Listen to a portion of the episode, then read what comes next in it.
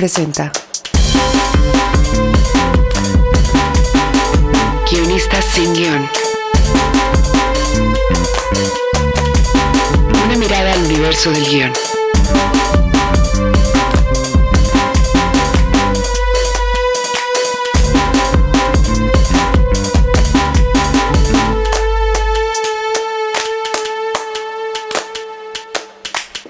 Bueno, a todos los escuchas de nuestro podcast Guionistas sin guion, por favor, búsquense un cafecito, un vinito, búsquense algo porque este episodio va a estar buenísimo porque tenemos unos invitados de lujo, de lujo como nunca. Y además el tema es polémico, polémico, pero a la vez muy, muy, muy latinoamericano.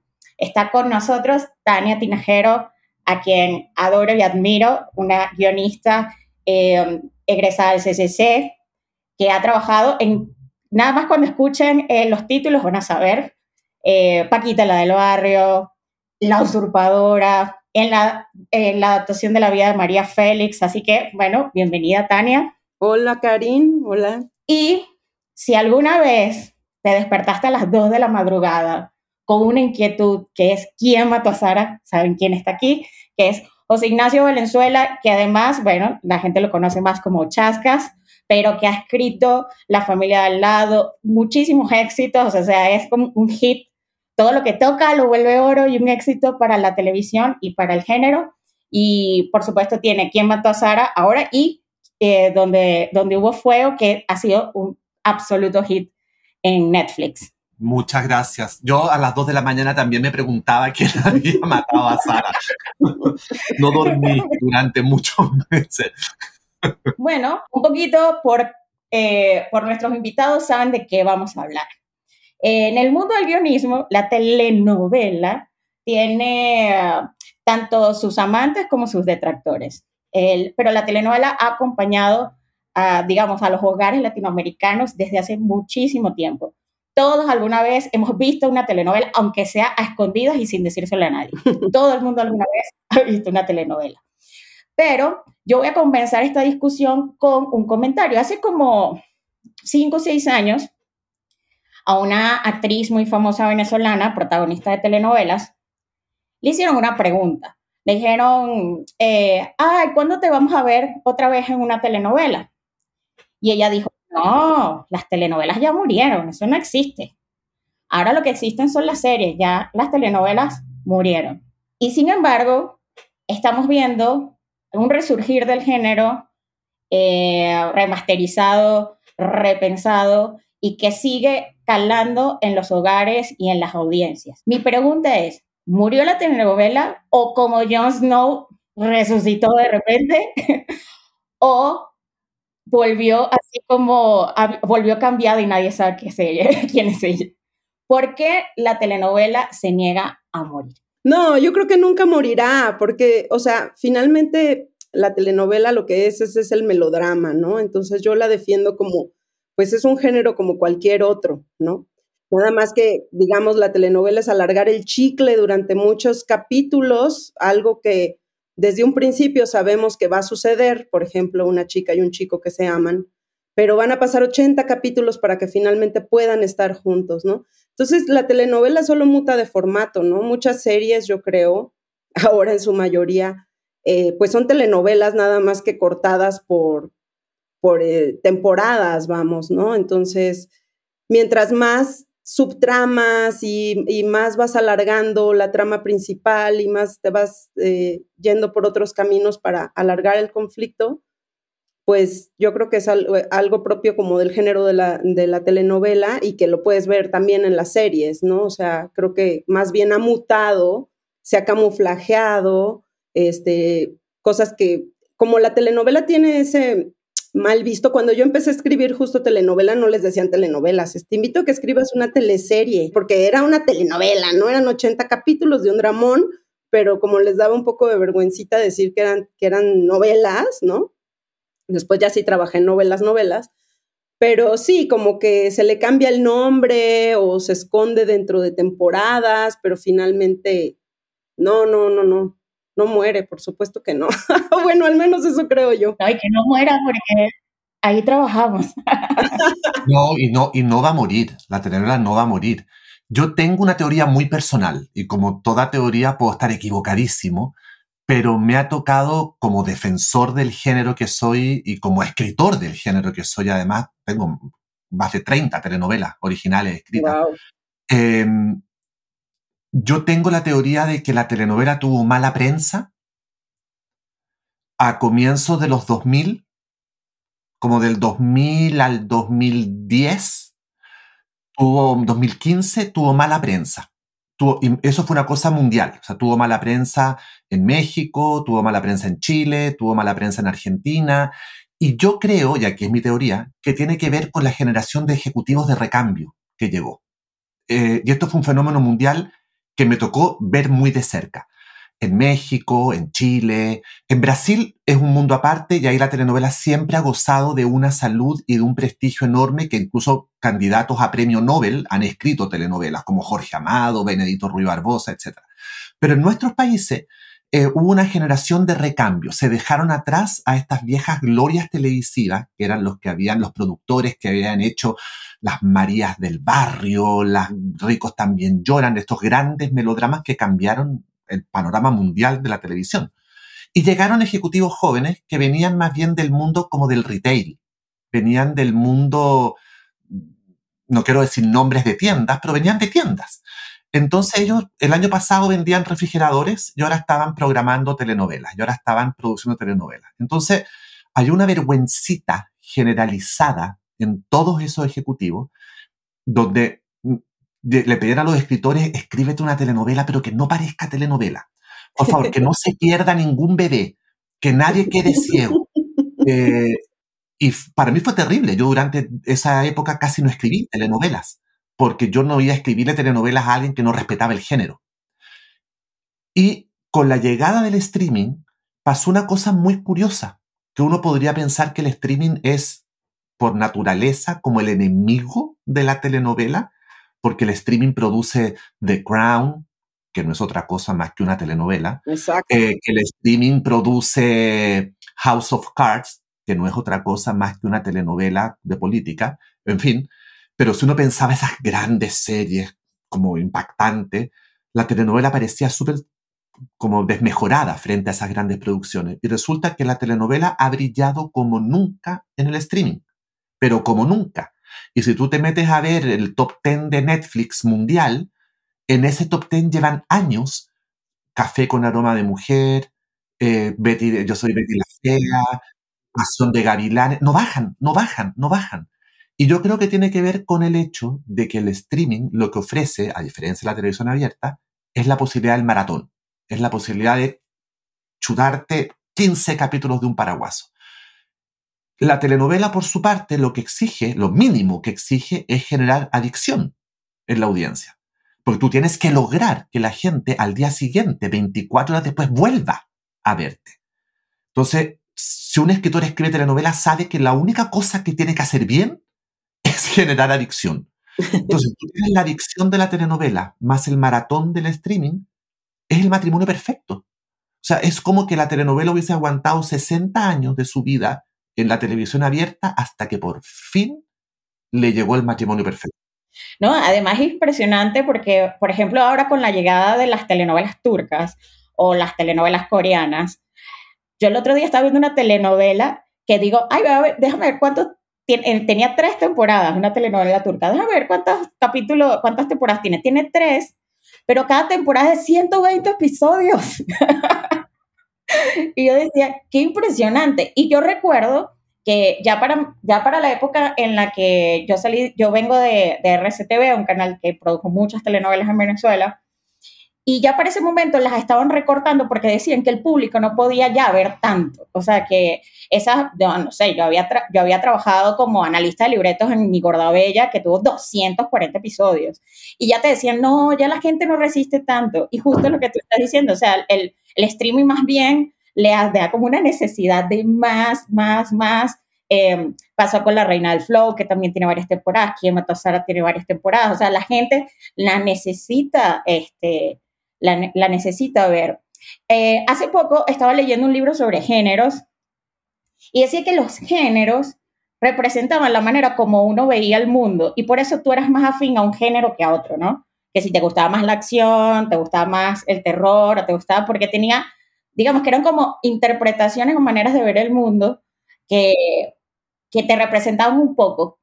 ¿Por qué creen que Latinoamérica este, se siente tan representado en la telenovela? ¿Qué habla de nosotros que nos guste tanto la telenovela? Yo, yo sí creo que somos dramáticos, ¿no? Digo, no sé, luego te comparas con, con, personalidades de otros países y sí tendemos un poco como a como, como al drama, creo yo, creo que, que, nos viene bien. Pero yo creo que es algo mundial, o sea, pensemos en estas telenovelas gringas, ¿no? Que empezaron y que duraron años, ¿no? Y que se morían y revivían y se casaban y eran, o sea, cambiaban a los actores, pero seguía, y ahí es cuando ves ahora sí que la maestría de los escritores de poder alargar los conflictos o cambiarlos, pero como dice Chasca, seguir eh, poniéndolos adictos, ¿no? A un drama. Y, eso creo que es universal, ¿no? O sea, como dices, las coreanas, las turcas, igual luego son realidades eh, que, no, que no son las más cercanas a nosotros, pero lo que nos gusta es el drama real, el humano, ¿no? Eso es finalmente lo que te llama. Las dos hermanas peleadas, eh, eh, cualquier conflicto, ¿no? Humano, pues, pues te llega, ¿no? Y si está como en las telenovelas, quizás un poco exacerbado, ¿no? Exagerado un poquito, pues eso hace como que te, claves, ¿no? Yo tengo, a ver, una de las primeras cosas que yo aprendí cuando llegué a vivir a México, yo viví muchos años en México, en los 90, eh, además la época como de oro, esa época donde se paralizaba la ciudad literalmente cuando había una telenovela. Eh, lo primero que yo aprendí cuando llegué a vivir a México y a trabajar en telenovelas, porque a eso me fui a vivir a México, es que el melodrama, en su esencia más pura, es una oferta de esperanza. Eso es el melodrama. Esa es la definición de melodrama. Es una oferta de esperanza. Y en países azotados por crisis permanentes, eh, y eso incluyo a toda Latinoamérica y una buena parte del mundo, que vivimos siempre de crisis en crisis. O sea, en los tiempos que yo viví en México, creo que devaluaron el peso como tres veces. O sea, siempre era, al final de un sexenio había una crisis. Siempre, y en Chile la misma cosa. Vivimos años en crisis, seguimos viviendo en crisis. Entonces, en países donde la crisis es permanente, que te vendan la posibilidad de una esperanza, yo creo que es algo muy valioso y es algo que es muy rescatable. Y por eso mismo yo defiendo tanto el melodrama es como que tú estableces un contrato con la audiencia. Mira, voy a tratar mal a tus protagonistas por 120 capítulos, por 119 capítulos. y al final te prometo que todo se va a solucionar. Y hay una cosa como de comunicación vicaria con la audiencia, de sentir que a lo mejor a ti también te puede pasar eso. Y yo creo que en ese, en ese poder radica el melodrama. Sí, y hay algo también interesante que es la justicia. Yo creo que en países donde, donde hay tanta injusticia, saber que al final los malos pagan y los buenos triunfan. Claro. Hay algo, hay algo, eh, por eso creo que funciona tanto el Conde de Montecristo como, como, digamos, como estructura, porque somos países muy ávidos de justicia, o sea, hemos, sido muy burlados. Muy abusados. Muy abusados, y entonces la, la telenovela es un lugar seguro además porque sabes que al final todo va a estar bien. Por eso las telenovelas donde les cambian los finales para hacerse los indies, la gente se, la gente se pone muy mal, la gente quiere ver a los protagonistas juntos. Yo cometí ese error, yo cometí ese error el año 98, no sé, hace mil años atrás, eh, con mi tercera telenovela, no sé qué, que después de 100 capítulos de sufrimientos y de cosas, por fin él y ella se casan y son felices y se van de luna de miel. Y en la luna de miel aparece el villano que creíamos muerto y la mata a ella. Y la termina con él, el galán, con ella en brazos muerta. Según yo, era el final más moderno, cool, eh, hipster, millennial, que se, todo lo que se puedan imaginar y por supuesto, o sea, por suerte no había redes sociales en esa época, porque me habían cancelado, se me había acabado la carrera. Lo que sí, me rayaron el coche y me abofetearon por las calles. Sí, sí, sí, sí, sí, sí, sí, sí. ¿Por qué? Porque traicioné el género. Qué fuerte. Y me lo merecía por traicionar el género. Y otra cosa ahora que hablas de él y ella quedándose juntos al final, o sea, aparte de la esperanza en la justicia es también la esperanza del amor, ¿no? O sea, siempre tiene esta cosa romántica de mm, al final triunfa el amor y creo que, bueno, mucha de la audiencia también es lo que está buscando en una telenovela, ¿no? Que, que al final en su vida triunfa el amor, o sea, es una proyección también de ver dos guapos besándose e imaginar que, que uno es ese. Que tú eres uno de esos. Que tú eres uno de esos y tu marido es uno de esos, ¿no? aunque estén todos en chanclas y comiendo pollo viendo la novela. Fíjate, Tania, que tú estás mencionando una cosa que es muy importante y que esa, esa mm, digamos, esa estructura básica de la telenovela, que es el triángulo amoroso. O sea, Un galán, una galana y por lo general una villana que su tarea es separar a estos. Entonces, por definición, la telenovela clásica durante décadas eran un hombre y una mujer quieren estar juntos, pero alguien se los impide. Lo que hizo que cambiara la percepción de la telenovela eh, en la audiencia y en países, por ejemplo, como Estados Unidos, que cuando se enfrentaron a eso empezaron a telenovelizar muchos de sus productos anglosajones clásicos, fue que hubo un pequeño cambio de paradigma, precisamente como a mediados de los 90, que ya no era alguien lo que se oponía a que él y ella estuvieran juntos, sino era algo. Y ese algo era una circunstancia. Una de las primeras telenovelas mexicanas que hizo eso fue Mirada de Mujer, que la diferencia, lo que separaba, era una, basada en una telenovela venezolana, Señor Isabel, de José Ignacio Cabruja, que lo que hacía, que se mantenía separada la pareja, no era alguien, era la diferencia de edad. Era que ella tenía 50 y él tenía 36. Entonces, al tú cambiar ese alguien como eje, como eje separador por un algo, le das, un, digamos, como un, subtexto a la, a la, telenovela. Ya no es simplemente una historieta de amor. Ahora se, está, se trata de algo estamos analizando algo, estamos analizando la hipocresía, porque los hombres sí pueden salir con mujeres jóvenes, pero las mujeres no, estamos analizando los prejuicios con respecto a las diferencias de edades, estamos eh, eh, analizando el sexismo. Entonces ya no se trata solamente de este quiere a esta y quieren estar juntos, ahora se trata de algo más. Y eso es muy interesante porque entonces le puso como pantalones largos a la telenovela y permitió que la telenovela entrara en digamos, como en otro ámbito de exhibición donde uno puede entonces aprender incluso, puede, se convirtió en una matriz de opinión, tú puedes tener una opinión con respecto, a ver, pero ¿qué pasaría si yo me enamoro de alguien 30 años menor que yo? O de alguien 30, ¿qué harías tú en ese caso? Cosa que la, telenovela más clásica no lo permitía. Claro, incluso es un poco lo que hace Betty la Fea.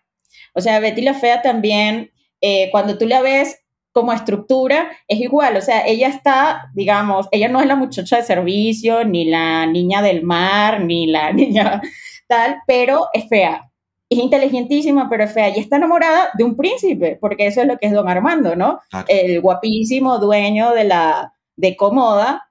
Y por otro lado, tiene también su villana, que es la, la, la, la prometida de él, que es, también es una tipa guapísima, tal pero inserta un personaje dentro del mundo de la moda y te permite además empezar a, eso, a generar discusiones, no solamente sobre el tema de la belleza, sino de la, eso, de la, sociedad, de cómo somos, de los juicios, de los prejuicios.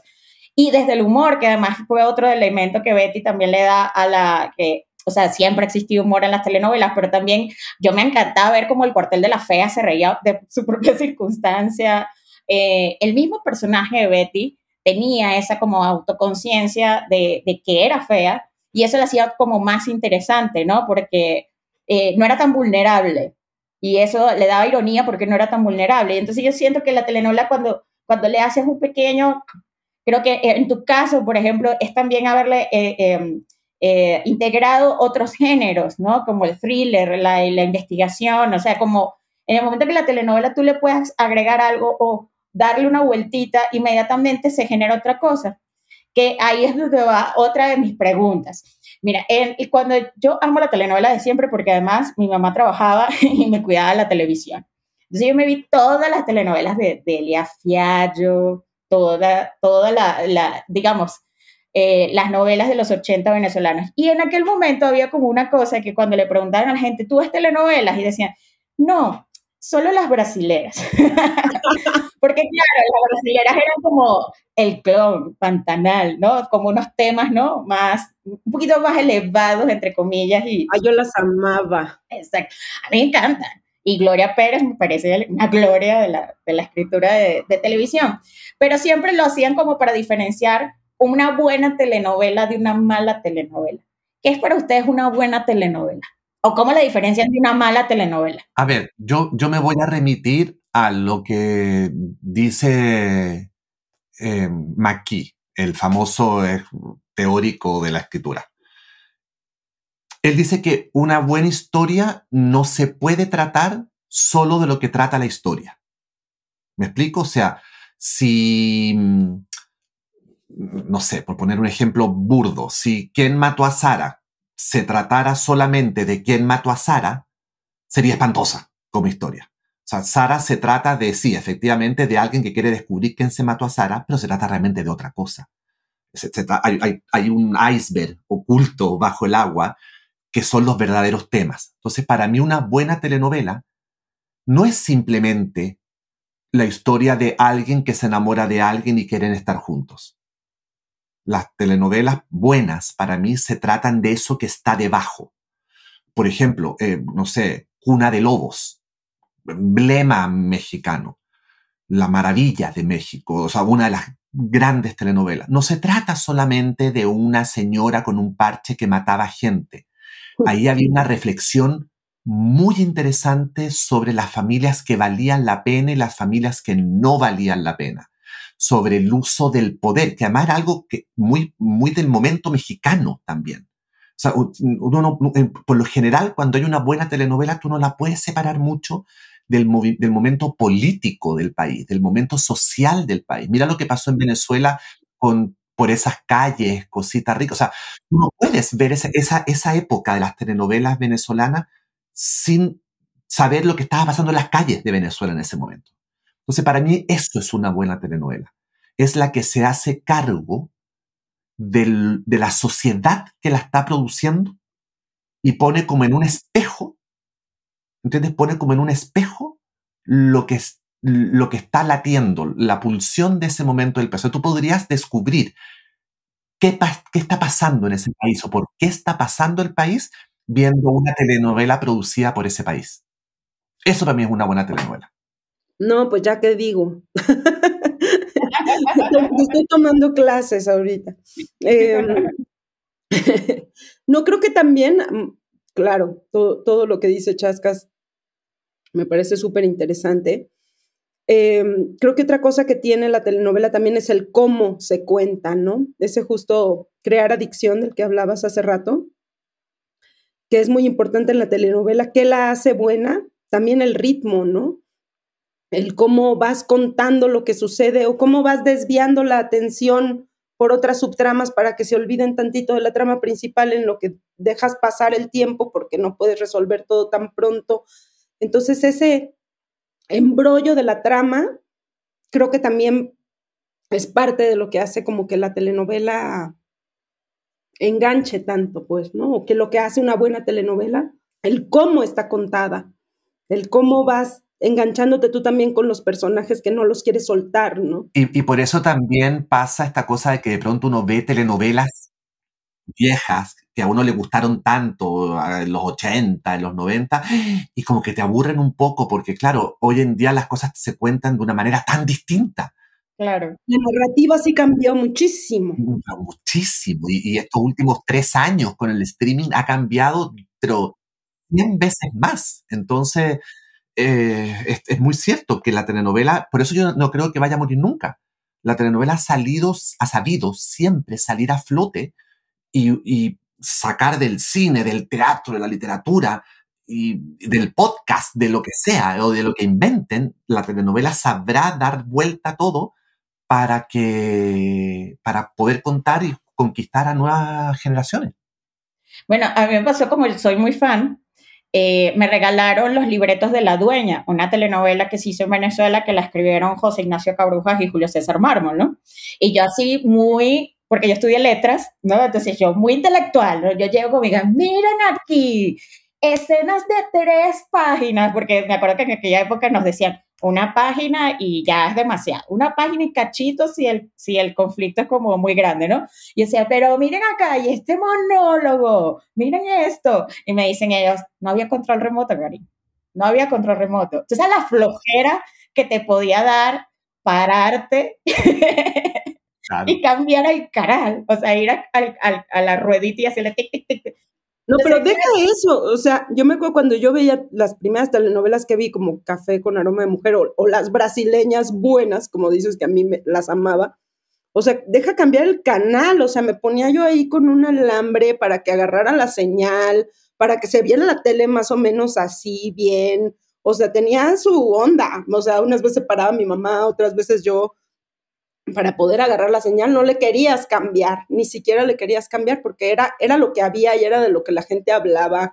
No había tampoco esta sobreexplotación que hay ahorita, o sea, de, digo, no sobreexplotación, sobre, sobre todo, o sea, hay demasiado ahorita contenido donde quieras ahí, ¿no? Realmente le puedes, puedes ver lo que quieras tres segundos, ¿no? Y cambiarle y puedes pasarte un día entero viendo solo cosas nuevas si tienes el dinero y las plataformas, ¿no? Y el tiempo. Y el tiempo. no, a mí me llama mucho la atención porque tiene que ver con un hábito del espectador y hasta con lo tecnológico. Es decir, el control remoto aparece y cambia la manera de contar. O sea, porque dicen, mira, ya, o sea, ya la gente puede cambiar el canal si, si te pones muy intenso. Este, y después además de los control remoto, aparece la televisión por cable, aparece, o sea, empiezan a aparecer todas otras, y eso también va implicando como el cambio de la, de la misma estructura de la telenovela para hacer eso, para hacerla cada vez más atractiva, para que la gente no se vaya. A mí me impresiona, por ejemplo, la importancia de los teasers ahora. Cuando dicen, no, ese teaser tiene que ser así, ¡wow! Porque si no, inmediatamente dice, ay, no, ya me pasé para HBO, por Amazon, ¿no? Entonces también es interesante cómo, cómo se retroalimenta este, la estructura de, una historia en relación con, el espectador, ¿no? Un poco lo que comentaba antes Jorge Michel, que, a él le llamaba la atención lo dialogada que es, y, y, si hay algo que tiene de hermoso, que a mí, para mí, es de lo más hermoso que tiene la telenovela, es que la telenovela acompaña. Entonces, como la telenovela te acompaña, la escuchas. Es, es, lo que yo dije, o sea, mi mamá, o sea, trabajaba muchísimo y a mí me cuidaba la televisión, o sea, yo sea, yo llegaba del colegio a ver a Abigail, o sea, amo a Catherine Fulop. y, y, era por eso, y entonces yo hacía las tareas viendo telenovelas, entonces estás haciendo la tarea y la estás escuchando. Bueno, pero Karin, mm, sin ir más lejos, la telenovela, el, el origen de la telenovela es la radionovela. O sea, las primeras telenovelas eran adaptaciones de radionovelas, eh, Angelitos Negros, eh, el derecho de nacer. El derecho de nacer, que creo que fue la primera incluso. Eran todas adaptaciones de, de radionovelas, o sea, la herencia de la telenovela es oral, es totalmente oral. Y además, también es cierto, si tú vas a estar 120 horas viendo una historia, en el mejor de los casos, porque hace 30 años las telenovelas podían durar 200 capítulos, pero si vas a estar 120, 140 horas, tú no puedes pretender que la gente va a estar sentada inmóvil 140 horas. La gente va a estar haciendo cosas. Más aún si la telenovela es a la hora de la tarde-noche, donde más actividad hay en una casa. Y si tú te vas al origen de la palabra melodrama, que es el componente principal de una telenovela, el melodrama es drama contado por medio de melodía. Por eso son tan importantes los remates musicales en las telenovelas. Porque cuando tú escuchas el chan, la gente corre de donde estés. ¿Qué pasó? ¿Qué pasó? ¡Es el papá! ¡Es el papá! la gente se queda ahí mirando un ratito y se va alejando, se va alejando, vuelve a la cocina, a la tarea, a la plancha, a lo que sea, hasta el nuevo chan. Por eso es tan importante los golpes de, finales de capítulos, por supuesto, sobre todo, pero también los golpes a comerciales o los golpes de finales de escena. Por eso uno vive generando chanes en la telenovela. eso es lo que va a hacer que la gente vuelva a ti. A mí me encantaba, había una escritora de, de, en RCTV que me encantaba porque tenía los acordes clasificados, ponía acorditos, y ya tú sabías que era como la trama de humor acordes dramáticos. Entonces era como, Pero me encanta cómo ponía acordito, como bueno, aquí no tan. Mira, una de las cosas que me ha tocado hacer como showrunner de estas últimas series que he hecho para Netflix es, por supuesto, formar parte de todo lo que es la musicalización. Y una de las cosas que más me costó al comienzo fue traerme la musicalización del melodrama a una estructura de serie gringa. Me costó que me compraran eso. Claro. Me costó que me compraran. Es que está muy. El de comentario es que está un poquito pasada. No, no está pasada. No estamos ni empezando a pasarnos todavía, le decía yo. Nos faltan siete acordes para llegar a donde yo quiero. Em, me costó, me costó mucho, me costó mucho, porque la telenovela tiene su manera, así como de, de, ser actuada, de ser escrita, también de ser musicalizada. Y hay cosas que tú no puedes cambiar. Sí. Ah, bueno, eso es otra cosa de los actores. Los actores sufren mucho cuando vienen de cine o de teatro, cuando los ponen en las telenovelas, porque es así como, ¿no? Y porque todo está como, como dos decibeles, unos decibeles más arriba. Incluso cuando uno escribe, ¿no? Como cuando uno escribe una escena de amor, cuando uno escribe... Eh, a, a mí yo siento que nunca me tocó y me hubiera encantado un maldito me las pagarás. Yo, por ejemplo, sí, sí aventé a, la protagonista por las escaleras. Dije, ay, si vamos a hacer telenovela, hagámosla y sin pena. Que se peleen así gacho y se jalen de los pelos y se caigan por las escaleras. Y ya esto fue hace como dos años, ¿te acuerdas de mí? Y me decían así como, oye, pero eso está como muy telenovela clásica de Televisa. Yo, pues, estamos en Televisa, es una telenovela clásica. Les va a gustar, en serio, metámoslo, nomás por diversión. Hay reels de aventándose por las escaleras las protagonistas, la protagonista y la antagonista peleándose. Metámoslo, ¿no? Divertámonos. Y sí, lo metimos y sí, funcionó, ¿no? Porque hay cosas, digamos, el, el, el maldita lisiada ¿no? Que, que, es un clásico, dices, ay, qué ganas de escribirlo y poder escribir así en ese tan acá, ¿no?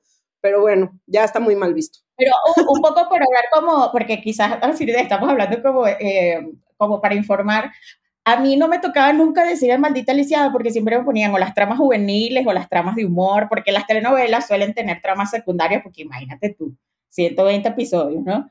Y a veces las tramas secundarias suelen en algún momento protagonizar, incluso tanto como los protagonistas, porque bueno, porque hace falta para equilibrar y para que los actores, los protagonistas descansen y no tengan que grabar como 20 horas diarios, ¿no? Entonces, eh, a mí me tocaban como eso, como dialogar, sobre todo, yo empecé como dialoguista, que a mí me encantaba. Yo creo que es la, de la, digamos, de la, de toda la estructura de la telenovela, era como la, mi favorita, la menos. Es la mejor. La, la pagada un poco más mal, comparado con el resto, pero, pero yo, ama, de hecho, había, yo eh, recuerdo que también había como este tema, ¿no? Que no les gustaba que te dijeran dialoguista, sino escritor, y hay algo, a mí me fascina que me digan dialoguista, pues nada más divertido que poder dialogar, ¿no? Y entonces, no sé cómo, cómo han sido sus procesos, por lo menos en Venezuela había un jefe, como un jefe de escritor, que era el que armaba la estructura, y claro, se producía casi al aire, o sea, se producían cinco episodios, o sea, los cinco episodios que se hacían, que se veían semanales, se, se escribían, ¿no? Y tenía un equipo de escritores, que había dialoguistas, eh, podría tener dos, tres, dependiendo de la, dependiendo de la telenovela y la premura en escribirla. Eh, no sé cómo es su experiencia un poco para, para, que la, para que la audiencia lo escuche, porque Delia Fiallo escribía todo ella, jamás tuvo un dialoguista. Todos los capítulos los escribía ella solita. Entonces, no sé cómo... Yo lo escribía solo también. Yo lo escribía solo. Wow. Las primeras, no sé, 18 telenovelas las escribí solo. Simple y sencillamente porque nadie me dijo que se escribían en equipo. Yo creo que en el canal de televisión donde yo trabajaba le salía tan barato porque era yo solo que decidieron ocultármelo todo, así como en una gran telenovela decidieron ocultármelo. Estamos hablando también a mediados de los 90, no existía el Internet, ¿me entiendes? No, no, esto era Chile, eh, recién saliendo de la dictadura, por lo tanto no había ni siquiera universidades que donde hubiera clases, de, o sea, no había cómo, eh, no había, no existía en Chile al menos. Eh, en, en, México sí, por supuesto, había una red completa de, de, de, escritores que llevaban años haciéndolo, pero en Chile no. Entonces no había mucho de dónde saber las cosas. Y yo empecé escribiendo telenovelas a los 19 años sin que me enseñara nadie. O sea, yo, yo, yo empecé y empecé, empecé, empecé a escribir y escribí muchísimas telenovelas solo, solo por completo. Wow. Recién vine a tener equipo, recién vine a tener equipo el año 2011, 12, o sea, ayer. Ayer. Recién, y tampoco lo supe hacer muy bien porque, porque no sabía cómo dirigir a otros escritores. Era mañoso yo, eh, porque como yo todo lo hacía solo, entonces como que no sabía, pero ¿cómo te voy a dar una historia si la escribo yo? Hasta que, bueno, ya por supuesto hoy en día ya lo hago y tengo un equipo de, eh, equipos de escritores y somos todos muy felices y todos trabajamos y nos reímos, etc. Pero yo escribí solo, solo. Solo. wow. Todas mis telenovelas mexicanas, todas. Yo, yo hice una telenovela mexicana pasteca que tenía como 300 capítulos, solo. Oye, ¿no tenías vida o cómo le hacías o te daban mucho tiempo? Nunca he tenido mucha vida, siempre he sido súper nerd. Pero en ese momento estaba soltero, no tenía hijos, pues ¿qué hacía? Sí, ¿Qué hacía? Sí, no, no, no, fumo, no tomo, no bailo, no, soy muy poco interesante como ser humano. Trabajaba como bestia, trabajaba como, ya no tanto, pero trabajaba como bestia. Es que esa es otra que tiene la telenovela, ¿no? La rapidez con la que se tiene que escribir, ¿no? Y con la que se, a veces te alcanza el aire y entonces te empiezan a cambiar las cosas de a las personas ya no, digo, pensando en, en la televisión abierta, no en el streaming, ¿no? De, uy, a la gente ya no le está gustando tanto este personaje, pero le está gustando este más, este, cámbiale, este, mátalo y este, súbele y tú, pero tenía todo esto planeado, no, pues cámbialo porque, porque la audiencia manda, ¿no? Eh, no, mi experiencia fue al contrario de Chascas, yo entré siempre en un equipo, entré como tú, como dialoguista, después de varios años de dialogar, que me gustaba muchísimo, por cierto, lo disfrutaba mucho empecé como, subí de catego a escaletista, estuve como escaletista un rato, después subí de catego a este, ya jefa de equipo, ya ahí también no, no me fue tan bien y ya este, estamos probando nuevos territorios, pero, pero sí, ha, sido, ha sido divertido trabajar en, en, telenovela, pero sobre todo creo que lo que más me, me divirtió sí fue mi parte de dialoguista, porque ahí como que te desentiendes de cómo va a fluir la trama. Tú ya te dan tus escenas, las, las dialogas y, ya sales muy feliz con tu trabajo y, tu sueldo. no, te tienes que reunir con los productores en lo que te digan, eh, ¿qué crees que este personaje no gusta? Hay que bajarle, hay que quitarle. O los asesores del productor que llegan a deshacer todo tu trabajo, digo sin decir Sí, no, es un, es un trabajo además hacer, eh, hacer telenovelas. Y yo siempre, o sea, yo siempre lo recomiendo, eh, si quieres ser guionista, yo creo que hay, una, hay algo que es interesante en la telenovela, que es como un, te genera como un músculo para la escritura, o sea, ah, que tú no estás como que, no, que no entró la luz por la ventana, hoy no puedo escribir, no puedes escribir. Te, da mucho oficio, o sea, te da oficio porque tienes que escribir diario. Es, yo siempre he dicho que escribir telenovelas es como ir a la guerra. Después quedas capacitado para lo que sea. Yo, después de escribir seis, llegué a escribir a veces siete capítulos a la semana, sobre todo porque estaba muy pegado al aire. Después de escribir siete capítulos a la semana, llegar, por ejemplo, a Netflix y que yo preguntaba muy ingenuamente, pero ¿cuánto tengo para escribir un capítulo? Bueno, ¿te parece bien unas tres semanas para el piloto? Y yo decía, tres semanas? No, yo lo voy a escribir en un día y voy a hacer como que sigo escribiendo y voy a seguir. Yo no podía creer que tenía tres semanas, me, aburrí. No, no, no, yo no, no puedo, dame adrenalina, porque, porque tengo el músculo reacciono frente al, al, estrés, frente a la presión. La cosa de tener tres semanas, un mes para conversar, no, eso no es para mí. Es una maravilla, por supuesto, es un sueño. Pero después de 30 telenovelas, no. Claro, porque además hay algo, hay algo interesante precisamente de la telenovela que también te, te ayuda a entender. Yo, yo siento que los escritores que vienen de, de cine o de teatro son muy apegados a lo que escriben, o sea, como muy celosos de la autoría y la telenovela también te, te degenera como cuero en cuanto a todo el mundo que interviene, o sea, todo el mundo que puede intervenir dentro de un proyecto, ¿no? Este, yo recuerdo una vez en RCTV donde, no sé, un, un, escritor propuso, no, pero entonces se encuentran con un tractor y no sé qué tal, y entonces el productor decía, tractor no va a haber. Y entonces le decía, no, pero que, no, sí, bueno, es un tractor, no sé qué, al final fue un burro, o sea, la diferencia entre tractor y burro,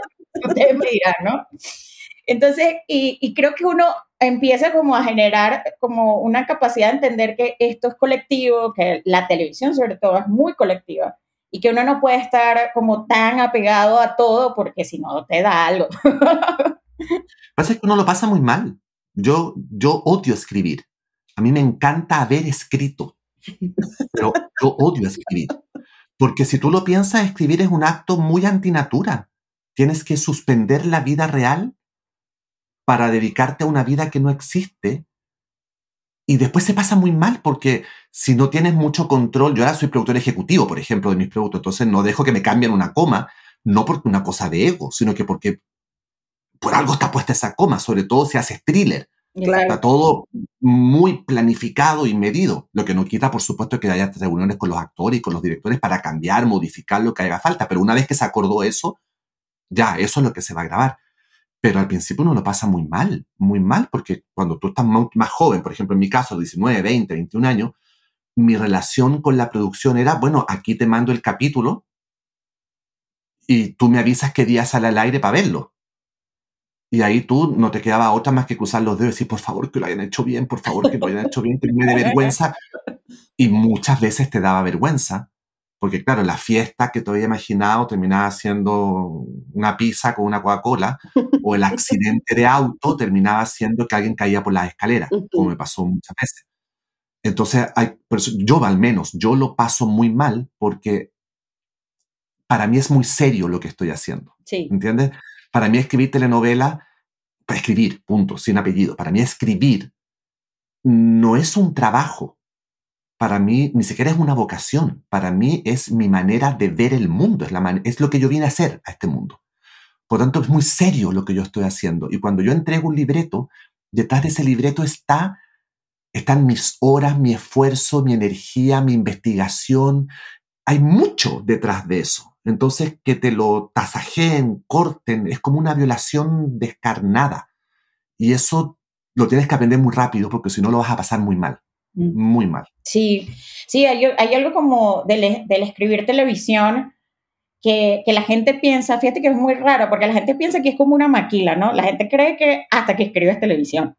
Como muchos actores piensan que actuar en televisión es fácil, hasta que te toca grabar sopo 200 horas en un set y aprenderte un texto inmediatamente que te lo entregan. O sea, muchos actores que yo conozco, porque yo vengo como de los tres mundos, ¿no? Empecé en el teatro, después fui a la televisión y también conozco gente de cine, entonces yo me recuerdo que había como muchos este, actores que sabes, como, como los actores de televisión, hasta que ven lo que tienen que hacer, es memorizarse así inmediato y ya reproducir una emoción, estar, o sea, todo lo que es, igual creo que también pasa con el, con el escritor, que a veces la gente piensa que como ve que son estructuras que se repiten o que tienen, ay, sí, bueno, ya viene otra vez la historia de la niña pobre y el que se enamora del rico y piensan que eso ya está escrito como, no sé, como una plantilla y uno pone su alma allí. O sea, yo, o sea, yo no sé escribir de otra manera y menos telenovelas. O sea, yo siento que uno le pone todo lo que uno tiene allí. Sí. sí. En los 90, por ejemplo, en Chile, a diferencia de Brasil y de México y de Venezuela, donde los autores eh, eran conocidos. O sea, se hablaba de Delia Fiallo, se hablaba de, em, no sé, Benedito Ruiz Barbosa, se hablaba de, se hablaba Carlos Megré en Argentina. En Chile no, no teníamos, yo creo que a lo mejor porque estábamos en dictadura, entonces no, eran más bien adaptaciones que llegaban de Brasil, eh, una que otra, a lo mejor de mexicana, pero no había como la figura del escritor, no existía. Eh, hasta los 90. Entonces yo me acuerdo que cuando yo empecé a hacer telenovela y hablaban una telenovela de José Ignacio Valenzuela, mucha gente me decía, ay, fíjate, yo pensé que los actores inventaban ellos, que ellos como que se ponían de acuerdo para decir, lo que, para decir lo que, ah, pero ¿no lo inventan ellos entonces? No. Bueno, ¿y para qué te digo lo que significaba eso en los valores de los guiones? Los presupuestos para guiones eran mínimos porque como la figura del escritor era una sombra, que alguien, alguien por ahí escribía algo y lo hacía llegar, eh, pero los que se veían eran los directores o los productores o los actores, pues los presupuestos eran mínimos. Eso por suerte ha ido cambiando y cambiando y cambiando y cambiando y ahora, hoy en día, ya de vuelta se recuperó una serie de Ryan Murphy, una serie de Shonda Rhimes, una serie de... Eh, volvimos un poco a eso, a la figura como tiene que ser. En Venezuela es, un fenómeno raro porque muchos intelectuales eh, hacían telenovelas. Es decir, José Ignacio Cabrujas, que es como el dramaturgo por excelencia, eh, ¿no? Eh, venezolano, escribió telenovelas, Julio César Mármol, Barrera Tisca, Leonardo Padrón, o sea que tienen como una carrera en la literatura y tienen una carrera... ellos, o sea, Leo Padrón es un poeta que te muere, Alberto Barrera es un escritorazo que yo amo, Sí, son, hicieron esa transición que me parece fabulosa. Sí, y, y ahí va un poco o como, como, la, como la siguiente pregunta, yo sí siento, un poco lo hablaste, lo hablaste ahorita con lo de los temas, pero yo sí siento que la telenovela es como un caballo de Troya. Y yo creo que por eso a los intelectuales les interesó tanto también la telenovela, porque la telenovela también es una posibilidad de llegar a un público que no va a ir a ver una película de cine de autor que nominaron en Cannes o que no tiene el tiempo para hacerlo. Este, y, y es una posibilidad y el dinero, o sea, la, la telenovela tiene una posibilidad inmensa.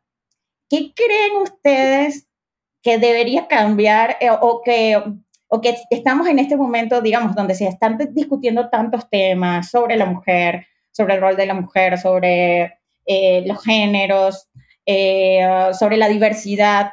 ¿Qué creen que puede aportar la telenovela o qué se puede meter en ese caballo de Troya en estas nuevas telenovelas que vienen ahora? híjole, yo ahí metería el amor romántico, pero sí sería ir como quizás contra el género, ¿no? O sea, meterle un poco de feminismo a, la novela, ¿no? Quizás ahí yo sí tenía en algún momento como este ideal de la telenovela puede cambiar al mundo justamente porque eso, ¿no? Porque llega a un sector del público, pensando no en el streaming, en la telenovela clásica que sale en, canales que, de tele, ¿no? Que llega una gran cantidad de población, población que igual no tiene los medios para tener todos estos otros entretenimientos y que quizás la está pasando mal en su vida, ¿no? Con su pareja o, no sé, con, sus problemas económicos, con lo que sea que tenga.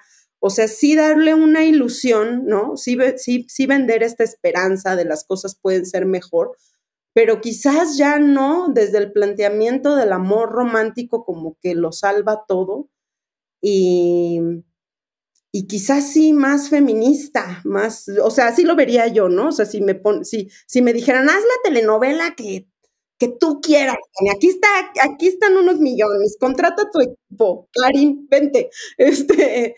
¿Qué haría eso, no? una novela más, con una mirada más, más feminista, ¿no? Que no sea, ay, porque cuando esté con él todo va a estar bien y si no estoy con él todo está mal, ¿no? O sea, como empezar, eh, al final es melodrama, entonces se puede utilizar el tema que quieras, como, como lo que hablábamos hace rato de, eh, de, cuna de lobos y de los temas que están debajo y lo que decía Chascas de que es lo, verdaderamente interesante de la novela, así empezar a hablar de meter otros temas, meter otra, otras... Mm, otras visiones de lo que puede ser la vida y, el amor, eso, el amor romántico, el amor en pareja.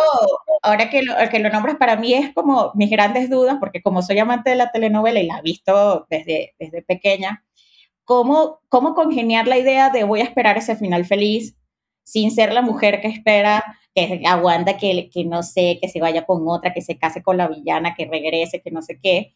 Porque además yo recuerdo, yo hace poco lo hablaba con, unas con unas amigas, yo le digo, oye, el disco duro que nos pusieron estaba bastante fuerte, porque yo recuerdo que había una telenovela, por supuesto, de Delia Fiallo que se llamaba Leonela, donde ella se enamoraba del hombre que abusaba de ella. Del violador. Ay, hay varias así. Y la canción, la canción decía, quien te hace llorar es quien te ama. Tú, yo digo, no, uno no puede... Claro, esa es la narrativa que hay que cambiar. con ese chip en la cabeza, pero ¿cómo cambiar ese chip sin cambiar algo que es fundamental dentro de la historia, que es esa promesa, ¿no? Bueno, ¿sabes dónde, dónde hay una muy buena oportunidad para empezar a hacerlo? Precisamente en la circunstancia que separa a la pareja protagonista, lo que hablábamos antes. En ese, en ese, ya no es quién, no es alguien el que separa a la pareja, sino es algo. Ese algo es el caballo de Troya, realmente. Mm. Ahí es donde tenemos que poner el ojo.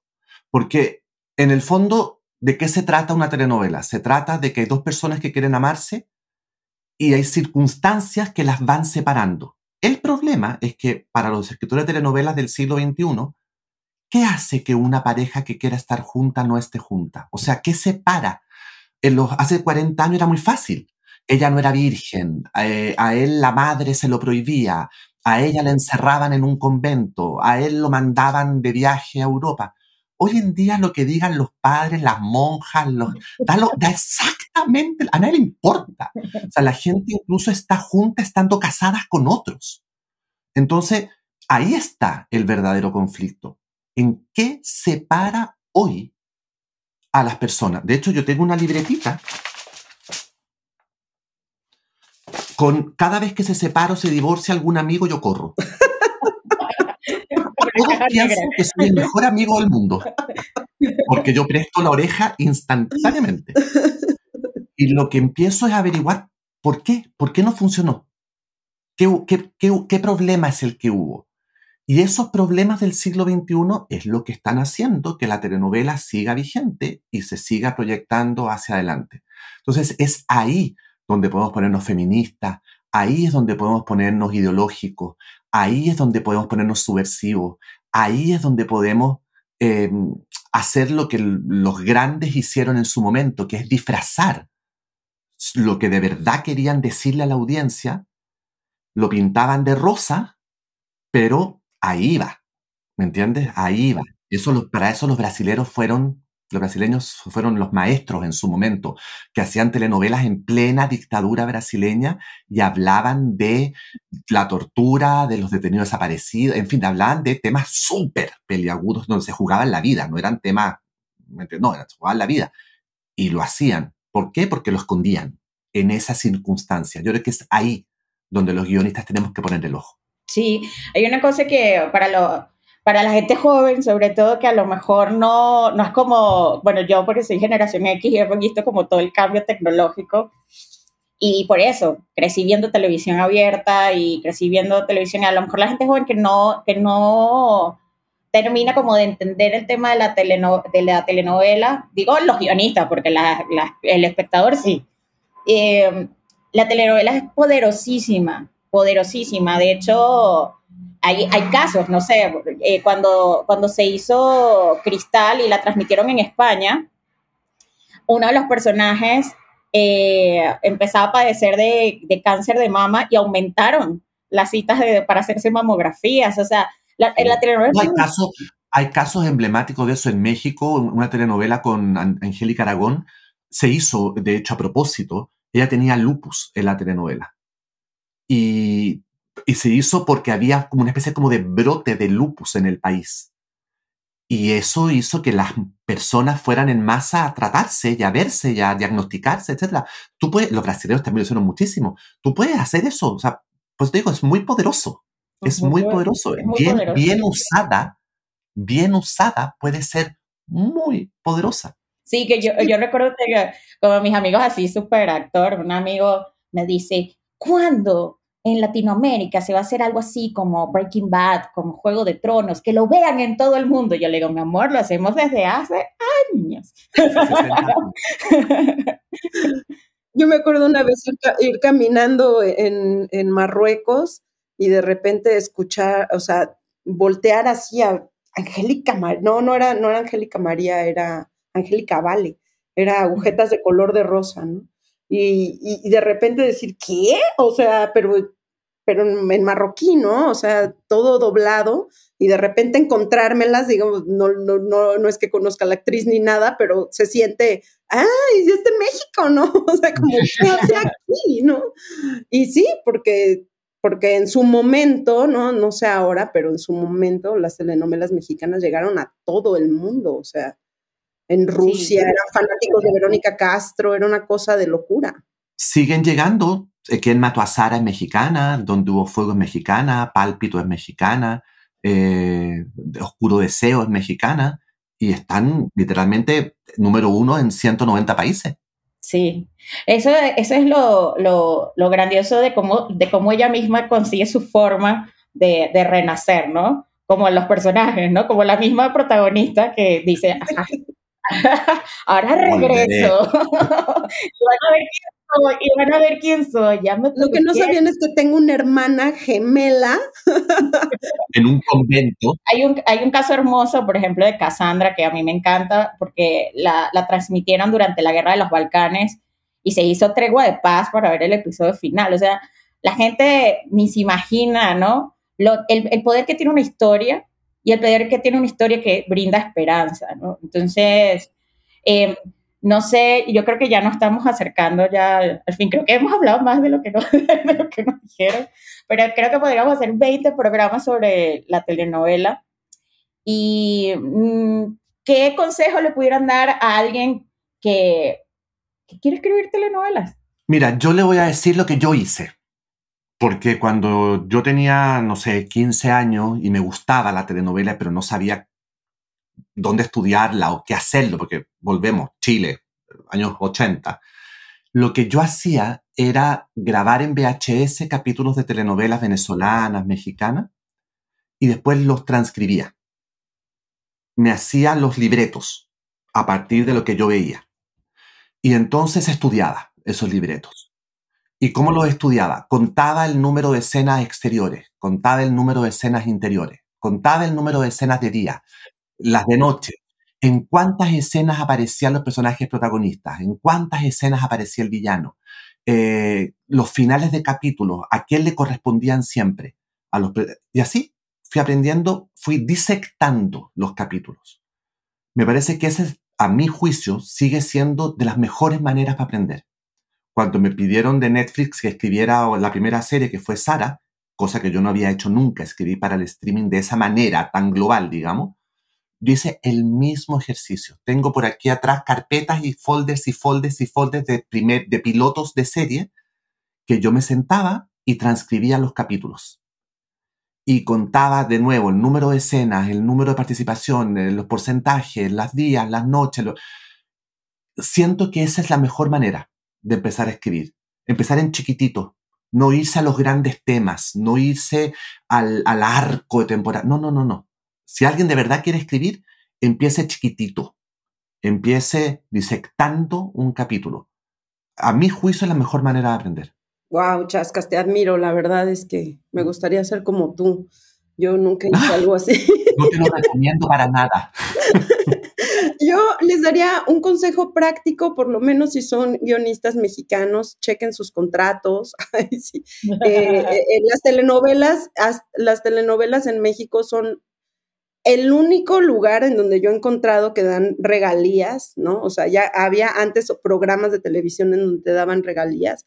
Eh, y poco a poco los fueron quitando, ¿no? Entonces ya, ya casi el guionista se ha quedado mucho sin, sus derechos de regalías. Y pero en México, por lo menos, todavía en algunas telenovelas, todavía te dan. Entonces, si van a trabajar en eso, abusados, chequen que les den regalías porque se las deberían de dar porque son su derecho. Bueno, este, estamos terminando. Agradezco profundamente esta conversación. A mí me hace muy feliz siempre hablar de la telenovela con gente que le gusta la telenovela. Em, ya saben que tenemos, nos pueden comentar sobre, sobre el programa, hacer preguntas, todo lo que quieran a través de nuestras redes sociales, que son Colab Historias en Instagram y en Facebook creo que es Colab Historias para Llevar, por ahí seguramente me corrigen. Y nada, a todos los que quieran, que ven telenovelas, así sea escondidas, y les gusta el género, y vieron quién mató a Sara, y quieren escribir algo así, no le tengan miedo que de telenovela is back. Muchas gracias a todos. Y más fuerte que nunca, porque ahora viene vengativa. gracias. Gracias. Chao. Colab presentó Guionistas sin guion. Una mirada al universo del guion. Diseño sonoro y edición. Emiliano Mendoza. Música original. Federico Schmuck. Una producción de Colab. Historias para llevar. En colaboración con Melarim Arts.